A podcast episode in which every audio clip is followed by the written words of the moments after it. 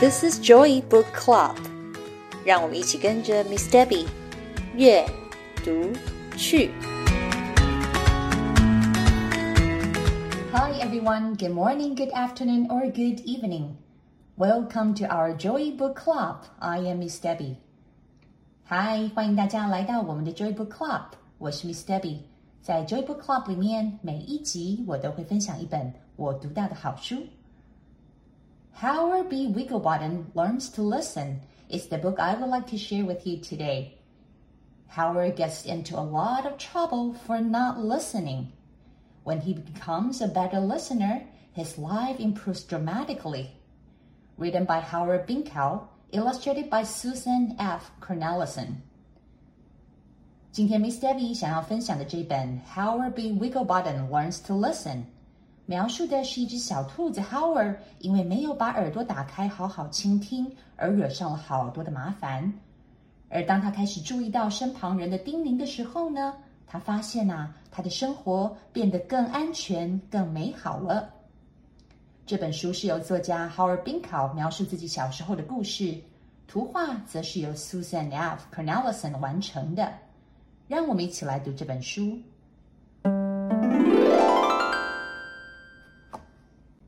Meet Howard B. Wigglebottom. Howard is always in trouble at school because, well, Howard just doesn't listen. 让我们来认识一下这个故事的主角 Howard B. Wigglebottom。Howard 在学校常常惹麻烦，因为呀，他总是没有把耳朵打开，用心听。 During story time, instead of quiet listening, Howard bounces around the room. Howard B. Wigglebottom, please sit down, be quiet, and listen. But Howard doesn't listen. 老师在说故事的时候，Howard 没有跟其他的小朋友一起坐下来好好听故事，而是啊在一旁蹦蹦跳跳的。 鸭子老师说：“Howard B. Wigglebottom，请你坐下来，安静的听故事。”但是 Howard wiggle Wigglebottom, you are bouncing too close to the fan. Oops, oh oh. But Howard doesn't listen. Howard B. Wigglebottom, 你跳得太高了，高到呀要被天花板的风扇给卷进去了。Oops，但是啊，Howard 还是没有听进去，两只长耳朵真的被卷到，都打结了呢。At lunchtime, his friends tried to warn him. Hey, Howard, watch your step. oh no, but Howard doesn't listen. 吃午餐的时候，同学们试着提醒 Howard：“ Hey, Howard，小心啊，别踩到香蕉皮了。” Oops！下一秒，Howard 就摔了个四脚朝天。After lunch, Howard's friends tried to tell him something important. Blah, blah, blah, blah, blah, blah, blah, blah, blah，but Howard doesn't listen. 吃完午餐之后，鳄鱼跟 Howard 提醒着重要的事情。Howard 啊，正玩着他的悠悠溜溜球，根本没在听，还不小心啊，把鳄鱼的嘴给用线给缠住了。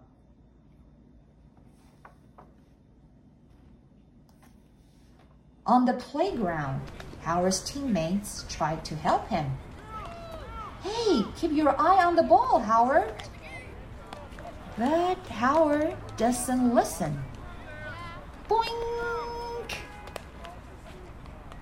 在打棒球的时候，队友们提醒着 Howard：“ 哎，球来了，你要注意一点呐、啊！”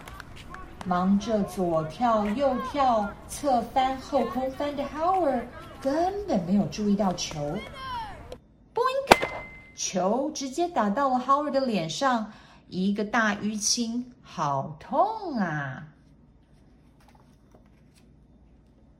In the art room, the teacher reminds the class Kids, try to keep the pen on your paper.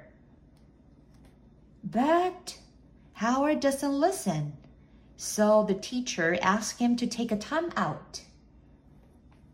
下午上美术课的时候，老师提醒全班同学，同学们要记得将你们的水彩画在纸上哦。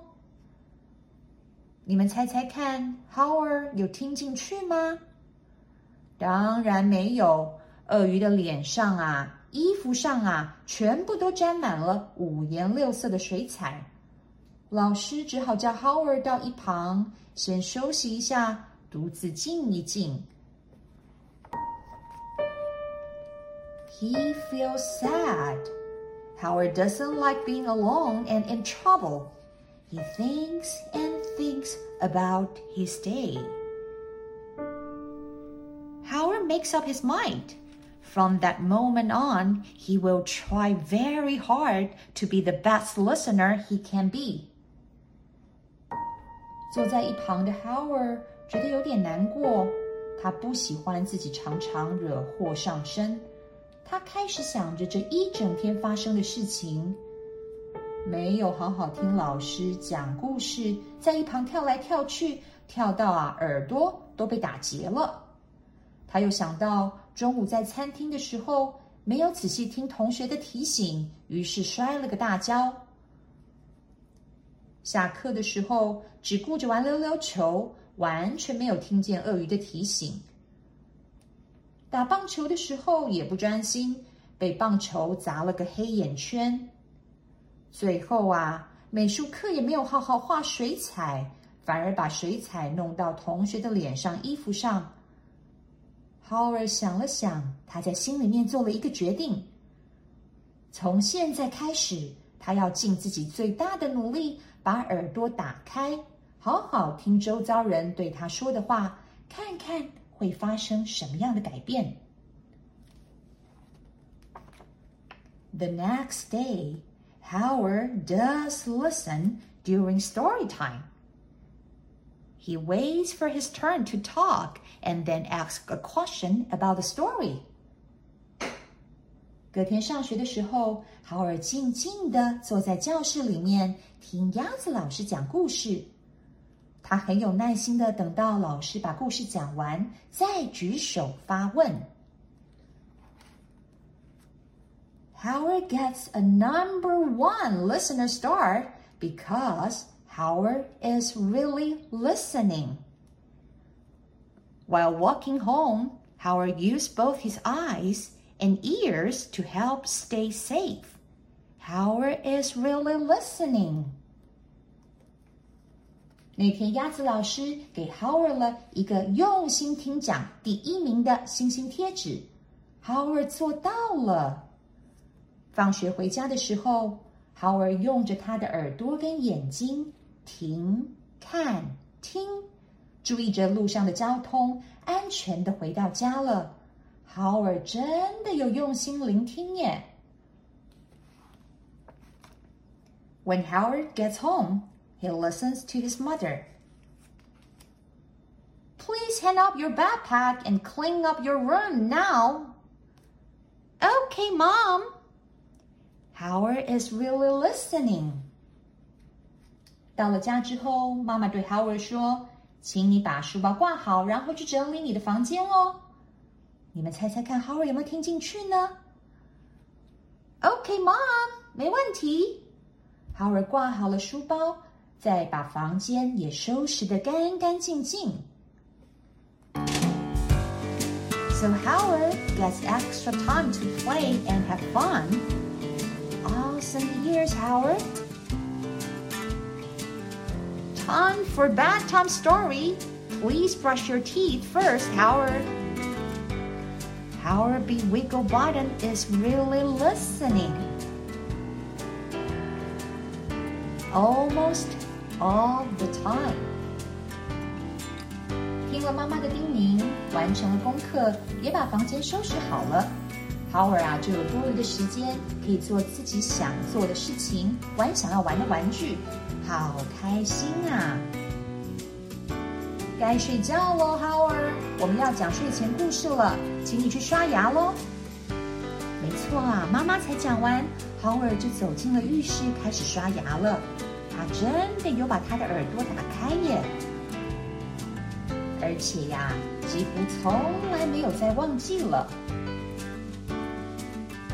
So, how to be a good listener? Pay attention. Use both of our eyes and ears to help us listen. If there is something we don't understand, it is okay to ask questions. But remember, we need to be patient. Wait for our turn to talk. 你们记得在这本书里，Howard 做了什么事情来帮助自己好好聆听吗？第一个啊，就是要专心，同时呢，用眼睛和耳朵来帮助我们。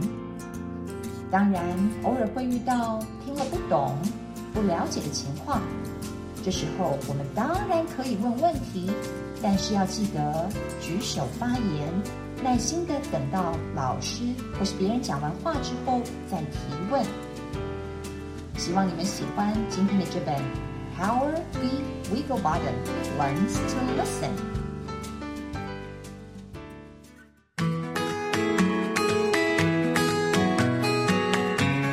Thanks for listening.